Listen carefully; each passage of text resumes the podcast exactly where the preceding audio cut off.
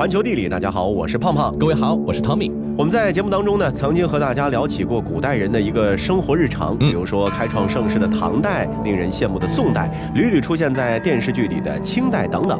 可是再往前一点的朝代啊，普通人的日常生活究竟是什么样子，恐怕呢就很难说清楚了。是啊，不过除了刚才这些距离今天相对来说还比较近的朝代，今天的我们呢，也可以了解到距今三千年的商朝人的生活样貌。而这一切就要归功于在河南安阳殷墟出土发现的甲骨文。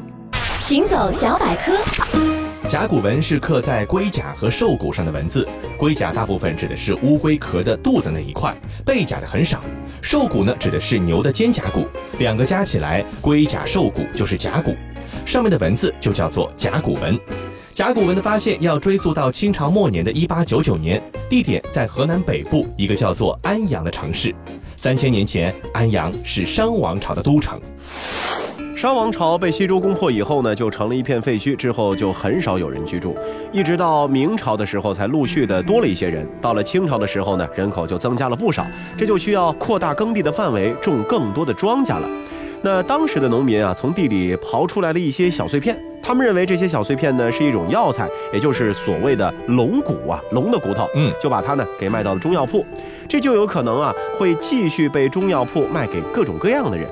那有一天呢，这些药材就卖给了一个很有学问的人，这个人的名字叫做王懿荣，是北京的国子监祭酒。嗯，这个王懿荣呢有古文字功底，他拿着这个小碎片一看，哎，上面有字。那他的知识呢，告诉他这些字呢可不是普通的东西。那是比汉代的文字、比砖石上的文字更古老的一种文字，他当然就非常开心了，就开始收集这些东西。他去世之后，东西呢也就分散开来了，其中一部分也卖给了另外一些学者。其中一个叫做刘鄂的学者呢，还把上面的文字刊录出来，编辑成一本书出版了。同时呢，也有学者在那个时候开始尝试辨认那些文字。一九一七年的时候，人们在甲骨学认字方面呢得到了比较大的突破。比如说，著名的学者王国维就认出了很多商王朝国王的名字。他把这些名字串起来以后啊，发现跟司马迁《史记》所说的商王朝国王的序列是一模一样的。嗯，这就更加的证实了它是商王朝的文字了。那这对于中国的学术界来说啊，是一个非常重要的突破。从发现到现在，甲骨文呢一共是出土了大概十几万片。甲骨的发掘还正在继续。那么，甲骨文到底是一种怎样的文字呢？世界真奇妙。世界上的几大文明里，两河流域的苏美尔的泥板文书楔形文字是世界上最早的文字。比它年代稍晚一点的古埃及也有自己的文字。虽然甲骨文问世时间略晚，但中国文字使用的时间却是最长的。古埃及之后，文字已经基本不用；两河流域到了后巴比伦时代，文字也发生了变化。只有甲骨文从三千多年前开始使用。我们今天使用的汉字里头，还有大概一千多个字，明显是从甲骨文里演化出来的。再来看一看这甲骨文中到底写了些什么内容。其中啊，绝大多数跟祭祀、战争、狩猎有关，通常会通过和占卜相关的内容呢呈现出来，包括祭祀卜辞、战争卜辞、狩猎卜辞，还有寻息卜辞。那咱们着重来解读一下最后说到的这个寻息卜辞。那如今啊，我们一个星期呢是七天时间，一个月呢是四个星期，可是，在商朝的时候呢，一个月分成了三个旬。一周呢就是十天，也就是一旬，所以他们经常会在这个甲骨文中啊发一些问题，说，哎，这下一旬我做什么事情会不会顺利？下一旬会不会下雨？所以呢就称之为叫做旬息卜辞了。那有了这些内容以后呢，我们就可以研究三千年前的那个王朝。甲骨文给我们提供了大量的关于三千年前的历史和那个时候的文化面貌。三千年前军队也是有旗帜的，但是甲骨文告诉我们，那个时候的旗帜和今天的旗帜是完全不同的。三千年前古人没有桌椅，他们使用的是很小很矮的案。三千年前有一位夫人叫妇好，她的墓葬里出土的甲骨文告诉了我们妇好生前都做过什么事儿。三千年前，甲骨文表现的占卜信息啊，很多呢都是跟农业有关的，所以能够看出那个时候相当的重视农业，而且商朝主要的经济形势也是农业。嗯，当我们把这些甲骨文的文字解读出来以后呢，我们就能够知道商王朝是一个非常发达的农业社会，是一个等级化非常明显的阶级社会，也是一个生活内容很丰富、跟历史上后来一脉相承的一个社会。不过啊，对于甲骨文呢，很多人可能有一个误解，他们认为甲骨文呢是用刀刻出来的，因此认为商朝呢是一个刀笔文字时代。其实啊，甲骨文呢只是碰巧保存下来了而已，而真正的商朝社会那个时候的日常书写工具还是用的毛笔。通过甲骨文呢，我们是了解到了商朝人的生活样貌；而在塞尔维亚，我们可以走进那些神秘的修道院，可以欣赏到精美绝伦的湿壁画。通过这样的方式，走进中世纪人们的生活里。藏匿在中部和南部深山中的东正教修道院和其中留存的中世纪湿壁画，是塞尔维亚名副其实的。国家宝藏，代表中世纪尾声的马纳西加修道院。塞尔维亚中世纪的尾声呢，是拉扎列维奇王朝统治时期。这个只存续了父子两代的短暂王朝呢，依旧建造了很多的修道院，散落在莫拉瓦河谷的丘陵山地间。马纳西加修道院是拉扎尔大公的儿子斯特凡拉扎列维奇的埋骨地。修道院藏在贝尔格莱德以南一百四十公里的峡谷之中，宛如一座城堡。十一座高大的塔楼把修道院包围起来，可谓是气势不凡。马纳西加修道院曾经是作为塞尔维亚的一个文化中心，那如今整片修道院和园区已经是被修复的有些过于整洁了，但仍然能够看得出莫拉瓦学派的鲜明风格。莫拉瓦学派建筑风格由拜占庭风格演化而来，以多彩装饰的外墙和装饰造型艺术著称，在拉扎列维奇时代建造的修道院中被发挥到了极致。莫拉瓦学派柔美建筑风格的代表拉瓦尼查修道院，建于一三七五年至一三七七年的拉瓦尼查修道院，距离刚才说到的马纳西加修道院呢，只有半小时左右的车程。安葬的是斯特凡拉扎列维奇的父亲拉扎尔大公，也被称为拉扎尔沙皇。他曾经呢是统一了塞尔维亚中部的广大地区。然而，在一三八九年第一次科索沃战役中，他被奥斯曼土耳其王子巴耶塞特斩首。最终抢回的大公头颅就被安葬在了拉瓦尼查修道院中。那走进这个修道院的内部啊，湿壁画描述的正是大公战死的场景。塞尔维亚人把无头大公是视作民族英雄。修道院多次被奥斯曼土耳其人毁坏，但是经过修复，仍然能够看到精美纹饰和花卉图案。这些湿壁画虽然不是同一时代绘制的，但是拉扎尔大公战死以及他的妻子米利查大公妃和儿子斯特凡却是不变的主题。行走小百科，湿壁画是指一种优秀的壁画画法。在湿画法中，颜料由于湿墙壁的极细缝隙产生毛细管虹吸作用而被吸收，并且成为墙壁表面不可分割的一部分。在室内，如果有一个适当的基底，湿画法是一个能够永久保存绘画的技巧之一。湿画法不太适用于室外的壁画，它最怕受到严重污染的空气和刮风带起的威力，那会使它表面产生剥落。但湿画法能够满足理想壁画的所有要求，表面不反光，色彩效果明亮，尤其适合长期纪念性的要求，并且随着岁月的增长而越显珍贵。与十四世纪的湿壁画相遇，塞尔维亚中世纪最辉煌的篇章。中世纪塞尔维亚的巅峰呢，是由斯特凡尼曼雅一世建立的尼曼雅王朝，王朝徽号是红盾上的双头鹰。如今塞尔维亚的国旗之上呢，仍然是有双头鹰的纹饰。塞尔维亚东正教会呢，是将斯特凡尼曼雅一世封为圣人，称为圣西蒙。斯特凡尼曼雅一世的安葬地呢，在这座叫做斯图德尼查修道院的地方。这座修道院呢，已经被列入了联合国世界文化遗产的名录。这里呢，也保留了最早也是最完整的建筑形制和湿壁画，影响了此后塞尔维亚一众的修道院。斯图德尼察修道院呢，都是塞尔维亚最重要的宗教建筑，由斯特凡尼曼雅一世退位后不久建于1183年。塞尔维亚几乎所有登上过王位的人呢，都希望在这个地方留下印记，因此呢，会看到修道院围墙的墙根其实留有着不少的建筑遗址。修道院的主体建筑白色大理石堆砌而成的圣母教堂，连同旁侧的国王教堂，布满了珍贵的湿壁画。这些壁画和意大利富丽丰腴的风格呢是截然相反，充满着肃穆的苦修的意味。壁画中的蓝色颜料用产自阿富汗的青金石制成，在后世修复壁画的时候啊，光是找回这些颜料就大费周折。索博查尼修道院欣赏拜占庭壁画的杰作。索博查尼修道院呢，相对位置就比较偏远一些，它位于塞尔维亚南部城市新帕扎尔的郊外，距离科索沃呢只有十几公里。昔日的时候，这里呢就是奥斯曼帝国铁蹄占领的前沿，距离拉扎尔大公命丧沙场的科索沃只有十几公里。索博查尼修道院和它所在的古城呢，一同也被列入了世界文化遗产名录。十七世纪末的时候，在奥斯曼土耳其军队的一次袭击中，修道院的整个穹顶都被掀掉了。那如今整体外观呢是得到了修复。然而，联合国教科文组织认为这里的湿壁画是拜占庭和塞尔维亚中世纪壁画艺术中最杰出的范例，确实也是名副其实。索博查尼壁画呢，大多是绘制于一二七零到一二七六年间，但是即使经过了岁月摧残，湿壁画依旧是笔触细腻，色彩饱满。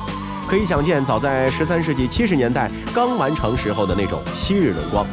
联合国教科文组织呢，甚至把它评价为了西方文明和拜占庭世界之间联系的一个最佳见证。我选择去洛杉矶，你一个人要飞向巴黎，尊重各自的决定，维持和平的爱情。相爱是一种习题，在自由和亲密中游移。你问过太多次，我爱不爱你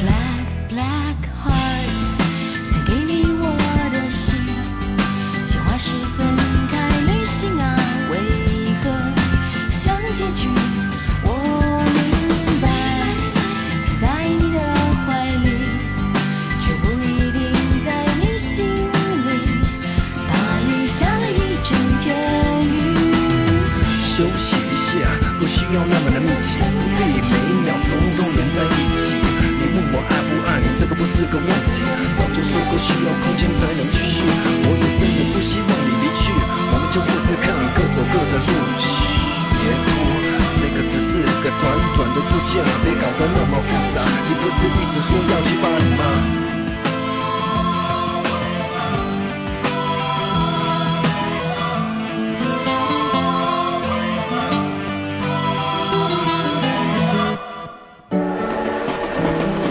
环球地理，欢迎回到环球地理，大家好，我是胖胖。各位好，我是 Tommy。世界各地的文明样态是五花八门，各有千秋，但是它们之间啊，并非是没有交集，相反却时常在流动，在融合。嗯，西方文明和拜占庭世界通过湿壁画连接，而自行车却成为了连接欧洲大陆和英国的一条纽带。虽然说起源于欧洲大陆，但是自行车的发迹却要从英国说起。从十八世纪末自行车首次登上历史舞台到本世纪初，自行车在世界上呢已经是拥有超过十亿的使用者，这个数字啊是远远超过了汽车的使用者，可谓是后来居上。最早的自行车雏形，无论是一七九一年法国人希夫拉克制造的木马轮，还是一八一七年德国人卡尔德莱斯发明的能拐弯的木轮车，都有点像是小朋友的玩具，要靠双脚蹬地来进行行进，两者都没有能够真正实现自行车双脚离地的代步功能。不过，自行车的设计初衷也并不是用于代步。那个时候的自行车并不是什么交通工具，只是欧洲贵族和富人用于消遣的玩具。约瑟夫先生，您好啊！您好啊，史蒂文森先生，您这是干嘛呢？呃，这么一个奇奇怪怪的东西，是啥玩意儿啊？这个您不知道啊？哎，它是欧洲大陆传来的新家伙，叫自行车。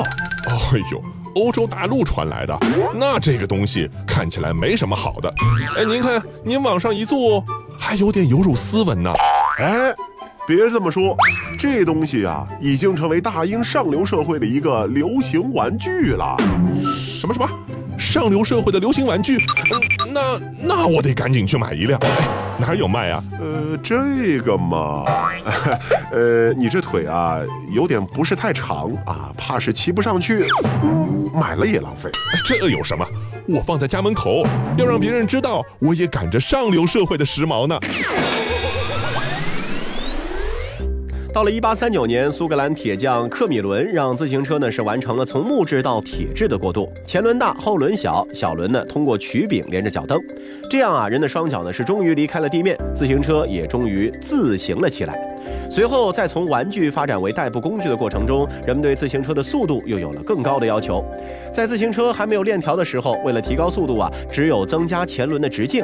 如此一来，速度呢倒是越来越快，可轮子也是越来越大。自行车哪里还能安全代步呢？俨然就成了马路上的杂耍了。嗯，那这样的尴尬呢，直到十九世纪七八十年代才被改写。一八七四年的时候，英国人亨利·罗松尝试着在自行车上采用链条传动结构，为之后解决速度和前轮大小的互相掣肘呢打下了基础。到十九世纪九十年代，自行车的发展总算迎来了它的黄金时代。世界真奇妙。英国的约翰斯塔利对之前的自行车做了一系列改进。此时的自行车有着菱形骨架、前后轮等大，还配上橡胶轮胎，再加上车闸。改造后的自行车已经和我们现在看到的没有太大差别。两年后，爱尔兰兽医约翰邓禄普在为牛治疗胃气膨胀的过程中受到启发，把自己的自行车换上了充气橡胶轮胎，大大提升了行车速度和舒适性。自此，现代自行车的雏形基本形成。当自行车兼具了速度和安全性，它就不再只是贵族们的玩具了。买不起马车和汽车的普通人开始把它当做了代步工具。两个轮子的自行车成了当时普通百姓探索世界的翅膀。虽然说速度并不是很快，但是它确确实实是改变了大众的生活方式。这样一点的便利，就给人们生活带来了极大的乐趣和无限的可能性。骑行啊，在当时呢是自由、解放还有享受的象征。更让人没有想到的是，自行车的发明和普及，还对那一代人的婚恋产生了意想不到的影响。嗯，它扩大了人们的活动范围，让之前因为距离限制不可能产生交集的两个人呢，是彼此相遇。在那个年代，自行车可是成就了无数对情侣的红娘。嗯，自行车在英国普及之后呢，就迎来了它的黄金年代。车轮一转，双脚离地，广大世界呢就向骑行者打开了。鼎盛时期，英国一个小城有三分之一的人口都在使用自行车，这个场面呢，就有点像二十世纪八十年代咱们中国的一些城市了。那值得一提的是啊，荷兰呢有一套让其他国家望尘莫及的骑行系统。在二十世纪三十年代的荷兰，自行车的使用呢是占据了城市交通的百分之七十到九十，而在同时代的英国曼城，即使是处于自行车的顶峰时期，自行车也只占了城市交通的百分之二十五左右。嗯，因此呢，在英国每一个爱汽车的人呢都是非常羡慕荷兰的骑行体系的。据说早在自行车刚刚问世的十九世纪九十年代，荷兰呢就修建了第一条自行车专用道。不过当时的自行车专用道并不是用来保障骑行者不受汽车威胁的，而是用于把当时的快车自行车和其他更慢的马车与行人呢进行一个分割。从二十世纪五六十年代起，英国的自行车的使用率呢是直线下滑。一方面，在自行车的黄金时代，道路基础设施建设面临着超负荷的压力，很大程度上呢是限制了骑行群体的一个发展壮大。另一方面，在英国古板森严的阶级观念中啊，只有工人阶级才把自行车当作是一种出行方式。对于贵族来说，它只是一个玩具。嗯，到了二十世纪六十年代的英国呢，道路的主人不再是两个轮子的自行车了，而变成了四个轮子的汽车。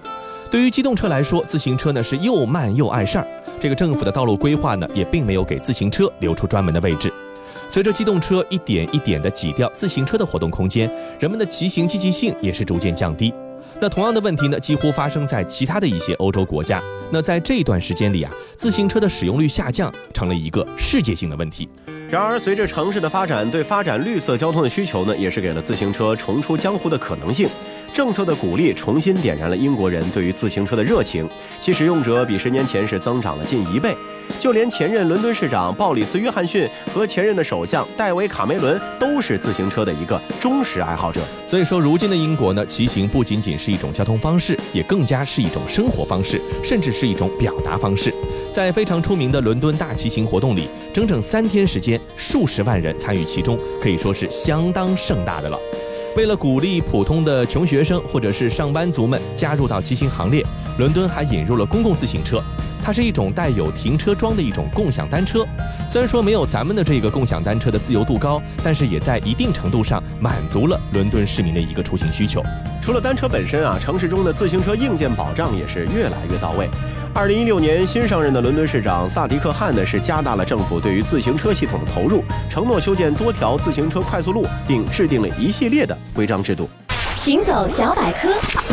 在英国，一系列的制度非常详细地给出了骑车、停车、锁车，甚至骑行装备的各项规矩。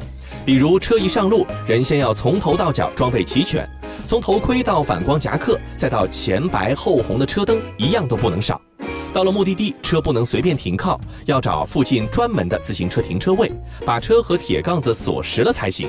一来是为了防盗，二来是怕乱停乱放，影响了市容。那骑行体验除了要依靠道路本身的硬件设施支撑啊，还依赖于行车中各种车辆的互动和驾驶员的素养。无论驾车还是骑行，英国呢都是一个行车礼仪非常出色的国家。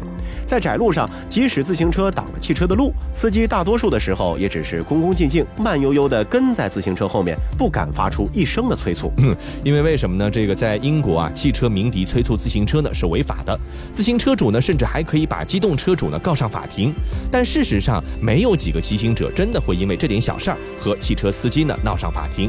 所以说，道路素养一方面靠自觉，另一方面呢也靠法规的培养。倾向于弱者的法规对骑行者来说呢就是一颗定心丸。没有哪条街上的车水马龙只属于汽车和摩托车，也没有哪条规则的制定只考虑机动车的利益和方便。更多的时候啊，你就会看到英国的汽车和自行车虽然说是并肩混行，但是它们并不相互为敌。道路就像是海洋，骑行者像是遨游其中的一条小鱼，身边的庞然大物并不是张着血盆大口的鲨鱼，它们同样可以是伴你左右、和平相处的优雅蓝鲸。好了，以上就是这期节目的全部内容。如果你喜欢我们的节目，欢迎订阅我们节目的专辑。这期节目就是这些，我们下期再见。